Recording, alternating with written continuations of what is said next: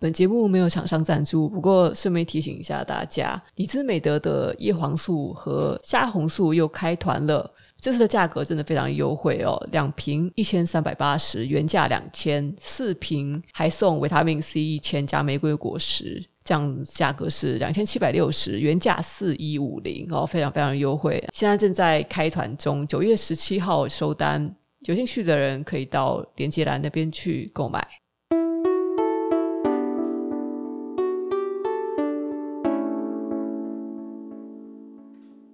欢迎来到二零二一年九月五日的直播 Podcast，我是主持人炯炯。那今天我们一样要说书，要说这本书呢，名字叫做《秦迷秦始皇的秘密》。说到历史上第一次靠武力统一全中国的君主，大家都知道是秦始皇嬴政。从秦始皇之后呢，像是打天下、做天下这种暴力逻辑，就成为了中华帝国挥之不去的命运。其实你看到的是现代中国这种特有的狼性啊，仍然是存在的。作为中国历史上第一大名人，秦始皇身上聚集着许多的谜题，从他的出生开始，直到死后，这重重的谜题啊，至今是有增无减，累积成一连串的历史谜案。所以，我们今天要来聊的这本书呢，主要内容就是要来破解秦始皇身上的密码。而其中一个最最引人好奇的，当然就是关于秦始皇的父亲到底是谁。之前从图书馆借来这本书呢，就觉得他写的真的非常好。历史啊，有些人他可以写得很枯燥，可是作者的这个笔触真的非常的引人入胜。这本书你看完了之后，你感觉它像是解答了一连串的谜题，像是一部精彩绝伦的悬疑小说。它就一步一步非常有逻辑的帮你化解历史上的各种疑案。所以读到一半，我就干脆在上网就买下来了。本书的开头写到了秦始皇身上的最大一个谜题，他的亲生父亲到底是谁呢？为什么会说这件事是一个谜题呢？那这里就不得不提到非常有名的一个历史名人，也就是《史记》的作者司马迁，这是他惹出来的祸。《史记》是中国历史上最著名伟大的史书，可是关于秦始皇的出生，《史记》的叙述呢，却是很模糊不清，而且自相矛盾。首先呢，司马迁在《史记·秦始皇本纪》中是这样写道：“秦始皇者，秦庄襄王子也。庄襄王为秦质子于赵，见吕不韦姬，悦而取之，生始皇。”那这里提到的庄襄王就是秦始皇的父亲嬴异，又被称作子异。这里说的是子异呢，他在赵国做人质的时候，在吕不韦家。见到了赵姬，一见钟情啊，因为她很漂亮嘛，然后就娶了她，然后呢，生下了嬴政。照理说，这段叙事很清楚的说明了嬴政就是子异的儿子。可是奇怪的是，司马迁又在《史记·吕不韦列传》提出了另外一种说法：吕不韦娶邯郸筑基绝好善舞者与居，知有身，子楚从不为隐。见而悦之，因起为寿，请之。吕不韦怒，念业已破，加为子楚，欲以吊其，乃遂献其姬。姬自睨有身，至大其时，生子正。子楚遂立姬为夫人。这里说的子楚其实就是子义啊，古人就是有很多名字，子楚是子义的字号。然后这段话呢，就是在说。吕不韦他跟赵姬同居，然后知道赵姬怀孕了。可是就在这期间，子义他到吕不韦家做客饮酒，对赵姬一见钟情。他请求吕不韦将赵姬送给自己为妻子。吕不韦本来非常的生气，可是考虑到他为了子义的政治前途，已经投入了几乎全部的财产，所以呢，为了这笔投资能够成功，他不得不顺水推舟的把赵姬送给子义。而赵姬呢，隐瞒着自己怀有身孕的事情，嫁了过去。不久后，就生下了他的儿子嬴政。接着，子异呢，就立赵姬为自己的夫人。你看，同样是司马迁写的《史记》哦，却对于同一件事有全然不同的记载，自相矛盾。这就是秦始皇出生之谜这桩历史疑案的由来。那在这本书里面呢，作者对秦始皇的出生之谜，他是做了肯定的论断。但是今天我们先不谈秦始皇到底是谁的儿子。我个人认为这个疑案，无论史学家去怎么讨论，都是公说公有理，婆说婆有理。因为历史毕竟是人写下来的东西。那这段历史中呢，吕不韦他作为一个投资人的眼光和手段，其实更值得我们好好去研究一番。如果你是一个投资人，如果你已经读过像是《漫步华尔街》或是什么《股票作手回忆录》那类的经典书籍，你无妨再来了解一下吕不韦这个商人是怎么样投资在一国之君之上，他是怎么样以身家换得国家。信奉价值投资的人应该知道，买股票要买那种股价被市场低估的股票最安全。那这种潜力股呢，不是那么好找。因为市场上的钱往往都是朝人多的地方去，投资潜力股你需要精准的眼光，而且需要过人的胆量。通常啊，这种价格已经低到让人家怀疑这个公司是不是要倒掉的股票，你还敢去买？抄底成功呢，还是会接到刀子呢？其实这都是不知道的，所以你真的是需要惊人的胆量才能投资下去。商人吕不韦在秦昭王四十五年的时候，为了一些生意上的事情，来到了邯郸。偶然认识了子义，那他见到子义这个人呢，然后稍微做一点调查，了解到他的身世。子义的身世立刻引起了他的兴趣。史书记载，吕不韦初次见到子义，感慨只有一句话，就是已经成为我们现在汉语成语中的那四个字“奇货可居”。作为一个成功的国际大商人，吕不韦把子义他是作为投资对象来审视，他非常精明地察觉出了。子义他作为一个商品的价值，他是秦王，但是他在赵国做人质，然后他只是声色不露呢，在心中几度盘算之后，他就回老家跟父亲商量，他就问父亲说：“经营政治，拥立国君，可以获得几倍的利润？”而对方的回答只有两个字：无数。那从这里我们可以看出呢，吕不韦他看中了子义的价值所在，不是普通的商品价值，而是政治权力这种特殊商品的价值。吕不韦心里盘算的是，如果我投资子义，拥立子义成为秦国的国王，到时候他就可以借由政治权力拥有无数的利润。用我们今天的话来说呢，吕不韦他打算助选子义，而不是追求自己当选。然而，子义自身真的有这个价值吗？那我们这就来审视所谓的投资买点，看看吕不韦到底看中了子义的什么。这样一审视，你可能会觉得更奇怪了。因为乍一看呢，子义能继承王位的可能性，在当时看起来是微乎其微的。他虽然是秦国第三十二代王秦孝文王嬴柱的儿子，那吕不韦见到子义的时候呢，他的祖父秦昭王还在位，嬴柱是王太子，被称为安国君。那安国君啊，这个人妻妾众多，子女也很多，光是儿子就有二十多个，子义只是其中之一，而且排行还夹在当中，是中间的那一个。他既不是可以受器重的长子，也不是会受到宠爱的老幺，二十几个儿子排排坐吃果果，不管从哪头开始数，都轮不到他有好果子吃。我们再来想想，那子义的母亲哦，她叫夏姬，夏姬这个人受宠吗？也不是哦，夏姬是安国君众多妻妾中的一位。她生下子义之后，就不再受宠爱了，就被雪藏在深宫后院里。而自从她被冷遇之后呢，子义也跟着母亲遭到了白眼。是因为这样子，他不得父亲喜爱，也没有继承王位希望，所以子义呢就被打发离开秦国，到赵国去做质子了。所谓的质子，就是人质。在战国时代呢，各国之间啊，他们结盟之后嘛，往往会交换王室子弟当做人质，被称为质子。那是作为一种国际政治的筹码，他们的命运伴随着国家间的关系也会跟着变化。两国关系友好的时候，质子可以被封为上宾；但是两国间关系恶化的时候呢，就会被冷遇、被羞辱，甚至被拘捕和杀害。所以子义在赵国邯郸做人质的时候呢，大概是在。秦昭王四十二年，那时候秦国正在集中攻击韩国，赵国表面上是跟秦国和解的，但是暗地里却支持着韩国抗秦，所以秦赵两国之间表面和平，但实际上呢，关系可是非常非常的紧张。那身在邯郸的子义，一方面他感受到遭到了自己祖国的抛弃，一方面呢也承受着来自赵国的敌国冷遇，日子可以说是不怎么好过的。不管是经济上啊，啊，还是地位上啊，以当地来讲，就是连一个平民都不如，是遭到路人白眼的。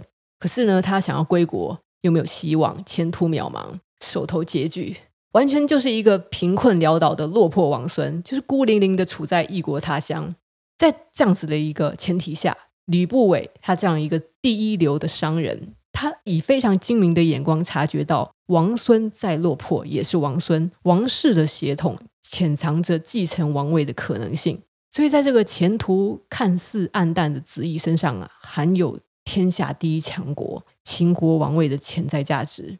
可是呢，就回到我们刚才说的，秦国王太子安国君有二十几个儿子，纯粹以数字计算，子义继承王位的可能性才二十几分之一。何况他被打发到国外来做人质，那希望是更加的渺小。可以说呢，除非有什么特别的机遇哦，子义根本就没有继承王位的可能性。请注意这句话，除非有特别的机遇，这就意味着呢，如果有特别的机遇，子义就有可能继承王位。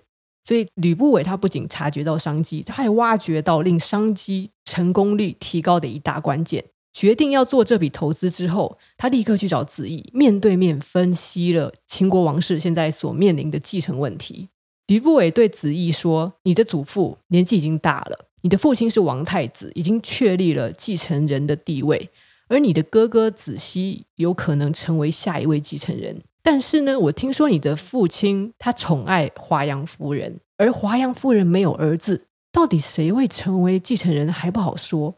这个大概会取决于华阳夫人的意向吧。”吕不韦这句话的隐含意思是什么？就是说。只要公子你同意，我就有办法说服华阳夫人立你为安国君的继承人。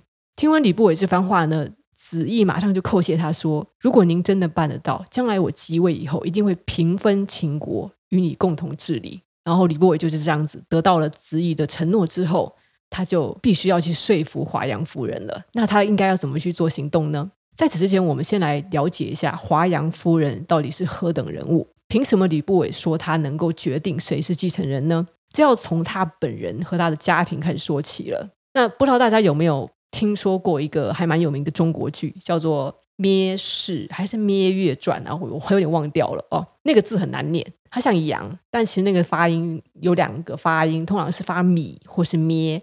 姓氏的话，应该是念咩。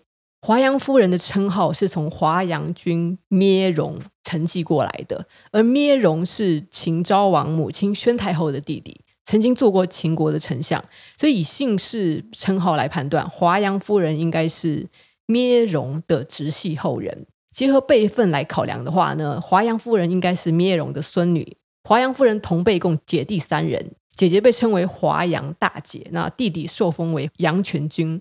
那篾戎的姐姐宣太后是子义的曾祖母，出生于楚国的王族，嫁到秦国来，可以说是秦国历史上一位很不得了的政治人物，因为她扶持了秦昭王即位，所以秦国的这些势力哦，基本上是依靠咩氏家族的力量，这样子，秦昭王多年秉持着秦国的这个国政，而且政绩也十分的耀眼，所以宣太后她等于说是秦国的武则天。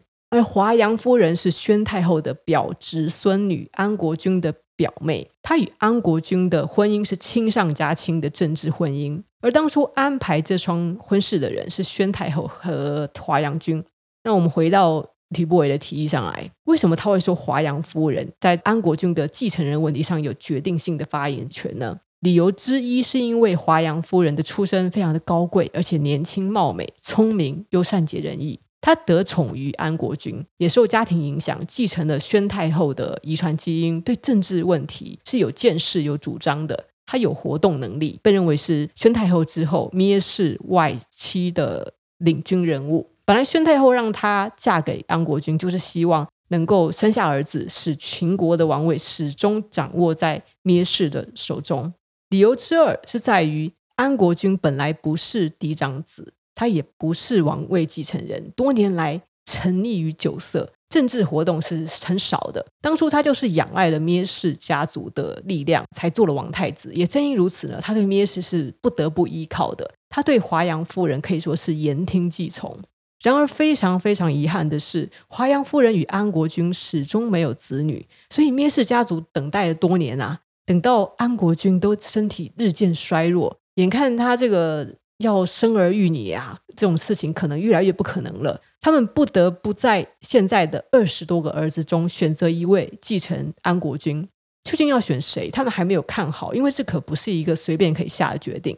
就在这种情况下呢，当红受宠的华阳夫人与她身后的灭氏家族的意向，将会在谁是安国君继承人的问题上有决定性的发言权。所以吕不韦看中的子义身上的潜在价值就在这里。接下来的关键是吕不韦能够说服、说动华阳夫人吗？身为国际大商人的吕不韦，他的公关能力非常的卓越。不过呢，他在正式开始公关的操作之前，他进行了一系列的准备工作。首先成功的第一步呢，就是我们刚才说的，他说服了子义，让子义承诺事成之后会回报给他半个国家这么巨大的利益。接着，吕不韦实行的第二步是实质上的投资，他提供了大量的金钱给子义，让子义购买豪华的宅邸，购置车马，广结宾客。在邯郸展开声势浩大的这种社交活动，在吕不韦这个超级大干爹的财力协助和精心包装打造之下，公子子义哦，在邯郸名声鹊起，声名开始在各国间传播，自然也传播到了秦国的首都咸阳。用我们现在的话来讲嘞。就是吕不韦做了，就是在帮子义宣传造势。等造势活动见效之后，吕不韦又砸了重金购买大量的珍宝，他装满了一车子的金银财宝，前往秦国首都咸阳，打着代表子义的旗号，亲自开始公关活动。不过到了秦国，吕不韦并没有直接去见影响力很大的华阳夫人，而是先去拜访华阳夫人的弟弟阳泉君。为什么要这么迂回呢？哦，这个小地方其实可见吕不韦的精明老练了。对于他一生中最大的投资，他比以前经商的时候还要用心良苦，加倍的谨慎。吕不韦见到阳泉君之后，直言不讳地提醒他说：“您和整个聂氏家族正面临前所未有的危险。”阳泉君就不解说：“你怎么会这样说？”然后吕不韦就指出，当今聂氏家族是外戚。繁华和衰败都跟婚姻紧密联系。如今呢，王太子与夫人之间没有子女，你们所蒙受的这个恩宠啊，正面临着断绝的危机。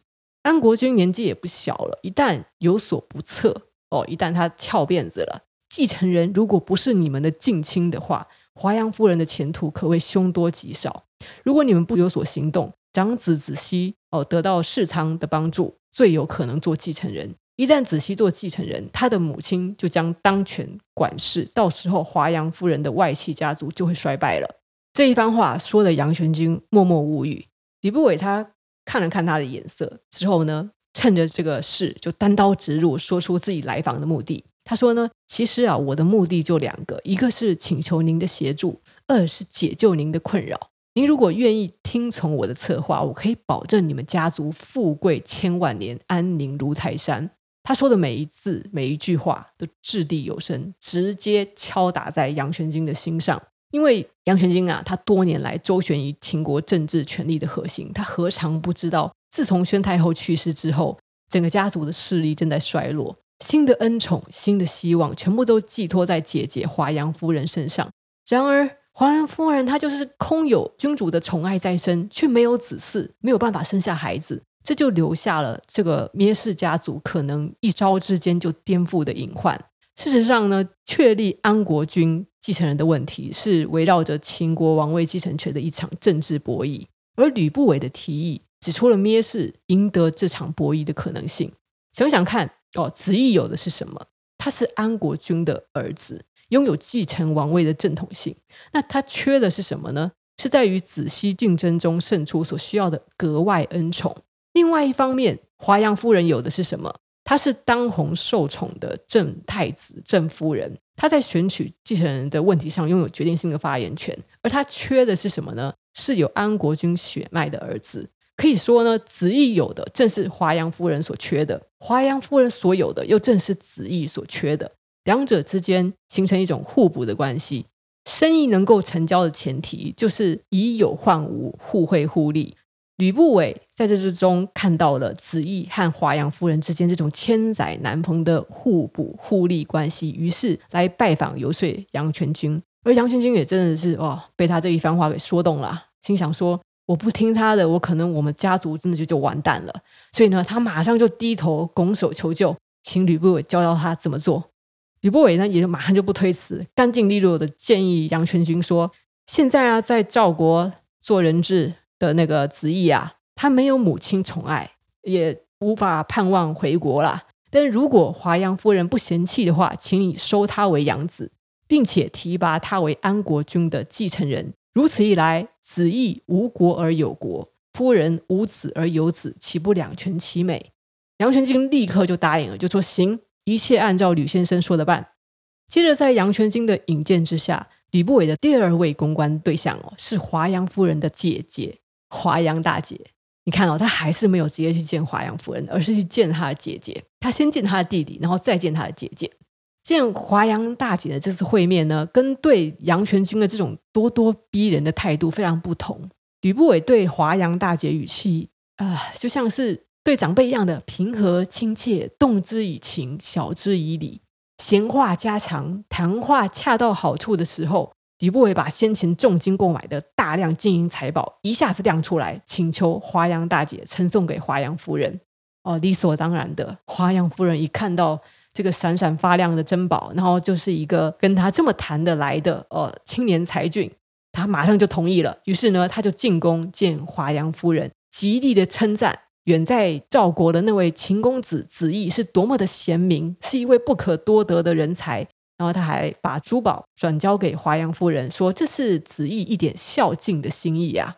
先听了大姐的赞美，然后又接受了子义礼物的华阳夫人，然后当即当然是高兴得不得了。他第一是高兴吕不韦提议的计划，令他这个长久以来的烦恼困扰总算得到解决了；二是高兴吕不韦带来的这么，你知道吗？就是钱嘛，这个厚礼，谁不见钱眼开呢？对不对？然后趁着华阳夫人高兴，华阳大姐也趁热打铁，将聂氏家族与子义结成政治联盟的这个计划就挑明了。那他们这个谈话期间呢，华阳夫人也一直在揣测着，她其实是个聪明人呐、听完姐姐的话之后呢，嗯，连连点头称是。她也是一个耐心又计划周全的人。在那之后呢，她就时不时的在王太子面前称赞子义。等渐渐感到太子对子义应该嗯有一些好感的时候。他就摆出娇滴滴的样子，伤感的哭泣，恳求太子收子义为养子，好让他未来能有一个依靠。那安国君这个人哦，本来就仰仗华阳夫人的关系成为王太子，他未来也会需要灭氏家族的助力。于公于私于情于理，反正也没有任何拒绝的理由。就这样子哦，安国君同意收子义为养子。然后呢，华阳夫人又趁着他高兴，又请他立子义为法定继承人。中国历史上一桩最大的交易就到此成功了。从李不韦的投资操作，我们可以说他是历史上最独具眼光也最有行动力的投资人，也不为过。他在流落他乡的一个陆朔王孙子义身上，发掘出了奇货的价值，一口气把自己的所有财产投资在这笔看似成功率微乎其微的交易，最后成功的拥立了下一代秦国的国君。得到了无法估量的钱财和权势，这其中最值得我们学习的呢，除了辨识潜力股的眼光之外，还有化不可能为可能的这种强大的策划能力，以及游说多方的公关能力。可以说呢，中国历史从古到今再也没有超过这次规模的成功交易了。吕不韦在秦国当丞相的时候，曾经广招门客，编撰《吕氏春秋》。那这本书写完之后呢，他可以说是非常自信啊。把书公布在咸阳的城门上，声称如果有人能增加或是删减一个字的话，他就赏一千两黄金。结果竟然没有人敢来改啦，这也是成语“一字千金”的由来。这件事说明了吕不韦的权势到了多大的程度哦，乃至在当时没有人敢动著作的一个字。但是呢，啊，我们还是要说一下后来发生的事情啦。这位精明的投资人和政治家，最后却败在了他控制不了的秦王嬴政身上。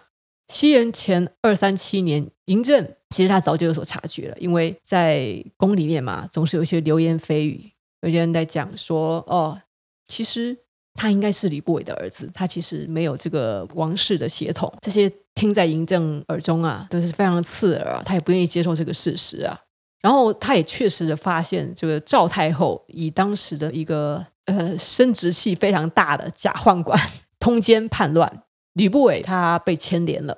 其实这里有一段故事，就是说，因为赵太后也就是嬴政的母亲呢，实在是一个性欲非常旺盛的女人。他在宫里面就是惹出一些事情。吕不韦为了牵制他，他怕赵太后出事，所以才会找一个生殖器很大的假宦官，算是满足他的性欲。但是没有想到呢，这个假宦官哦，他却因此就是让赵太后又怀孕，然后他他野心更大，他想要赵太后的儿子当秦王，他想要叛乱，然后就被嬴政发现了。所以吕不韦他本来是没有预习到这种事情会发生，他被牵连了。也许嬴政他心中也知道吕不韦有可能是他的父亲，所以在众多的门客求情之下，他没有杀死吕不韦，而是把他流放到其他的地方去。那可是因为吕不韦实在是太有名了，即使是被流放，来自各诸侯国的使者还是不断的登门拜访他。嬴政害怕因此形成地方叛乱的势力，就发下敕书，施加压力，逼迫吕不韦最后喝下毒酒自尽。然后至于之后呢，发生的故事我们都知道了。嬴政统一中国，成为中国历史上第一位皇帝。那这则是另一个传奇的开端。那对这段历史有兴趣的朋友呢，嗯，如果你想要轻松读的话，我很建议你们可以看郑问的漫画《东周英雄传》。那其中有一篇就是在讲吕不韦跟嬴政，或是说，如果你们觉得翻一翻厚厚的历史书，愿意去读的话。那你就亲自去翻开《秦迷秦始皇的秘密》，真的是一本很有意思的书哦。我觉得读起来其实就是一个一个故事，没有压力，而且从历史呃人事物中，我们可以学到很多可以运用于现代的知识。好，以上就是今天我们要讲的史上最强投资人吕不韦巨大的投资案的故事。谢谢大家的聆听，就推荐这一本《情迷》这本这不算是小说，史学著作。然后谢谢 Polly 推荐的《寻秦记》，然后刚才悠悠还有提到横山光辉，虽然他没有写过秦始皇，啊，横山光辉最有名的应该是他《三国志》跟《水浒传》啊，大家都可以去读读看。我小时候有读过，我觉得都是很不错的作品。那今天的那说书会就到这里为止吧。好，就这样子哦，那大家晚安喽，拜拜。如果你是在 Apple Podcast 听我的节目，欢迎你给我一个五颗星评价，帮助我的排行上升，谢谢你。